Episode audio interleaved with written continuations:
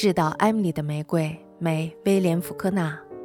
一，艾米丽·格瑞尔森小姐去世了，我们全镇的人都去参加了葬礼。男人们怀着某种敬意去瞻仰了这座倒塌的丰碑，女人们则大多出于好奇，想窥眼这深宅老院的内貌。除了那个老黑奴艾米丽的园丁与厨子外，镇上的人至少有十年的光景没有进过他的家门了。这是一座方方正正的大宅子，一度被漆成了白色，圆形屋脊，尖顶装饰，涡轮形状的阳台带有七十年代的明快风格。它坐落在小镇曾经最考究的街道上。不过，修车铺与扎棉厂已经将这条久负盛名的老街蚕食殆尽，只有艾米小姐的老宅硕果仅存，在棉花车与加油泵中间显得桀骜不驯，撩人眼球。其衰败破落之状极为丑陋，难看至极。此时此刻，艾米丽小姐也加入了小镇作古名人的行列，静卧在雪松环抱的墓园中。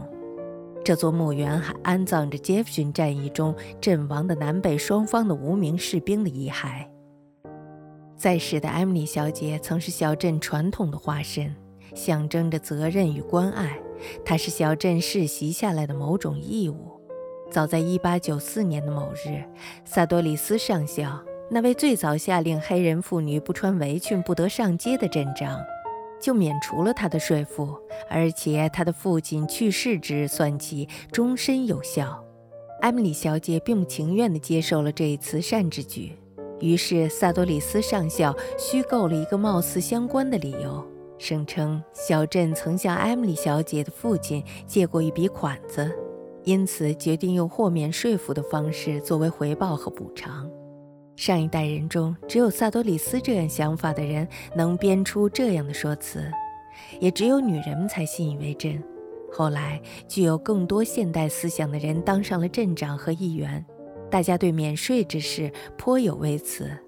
第一年的一月，他们寄来了税单，到了第二月都没有收到他的反馈，于是他们又发出了一封正式的公函，敦请他方便的时候去一趟郡长办公室。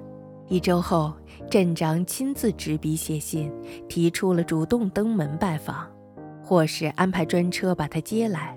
他在一张老式的便笺上写了回信，字体纤细流畅，字迹暗淡，大意是他从不会出门会客，并随信退回了税单，对之未置一词。于是，小镇议员召开了特别会议，成立了专门的小组登门拜访。可是他是在八年前或是十年前不教陶瓷课的时候起，就已经闭门谢客了。那位老黑奴开门那刻，将他们领进了灰暗的楼道内，而楼道的上方笼罩在更加灰暗的阴影中。屋子里尘埃扑鼻，潮气袭人。黑奴领着他们进了客厅，只见堂屋和。只见堂屋的家具全都裹着皮革。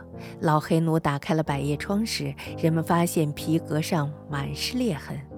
他们落座时，只见微小的尘埃在身上冉冉腾起，在一缕阳光的照射下缓缓地转动着。火炉前生锈的镀金画架上矗立着一幅艾米小姐父亲的蜡笔画像。他走进了厅堂的时候，大家起身示意。他身材矮小。通体肥胖，一袭黑衣，一根细细的金链子垂落在腰间，消失在皮带内。他拄着一根乌木的手杖，镀金的杖头锈迹斑斑。他的脑袋干瘪瘦小，也许正是这个原因吧。同样的丰腴于他而言就变成了肥硕。他的外表显得臃肿，仿佛是在死水中长期浸泡的尸体。他的脸部堆满了脂肪，双眼眯缝在皱纹中，如同两颗细小的煤球被塞进了一个大面团儿。来访者说明来意的时候，只见他的双眼在大家的脸上缩过来缩过去。他并没有请大家坐下，他自己就站在门旁，静静地听着，直到说话者结结巴巴地停下。这会儿，大家听到金链子的末端传来看不见的怀表的滴答声。他说话的声音干涩，语气冷淡。我在杰弗逊是不用纳税的，萨多里斯上校亲口说的。只要你们找到相关的记录，这事儿自然就清楚了。呃，我们找过，我就是政府派来的代表。艾米丽小姐，你没有收到郡长亲笔签名的税单吗？啊，我收到过一份。艾米丽小姐说：“谁知道他是不是假冒的郡长？我在杰弗逊是不用纳税的，可我们在档案里查不到任何记录。您瞧，我们必须遵守。你们去找萨多里斯上校吧。萨多里斯上校死了快十年了。我在杰弗逊是不用纳税的。托比，黑奴应声而来，送一送这些先生们。”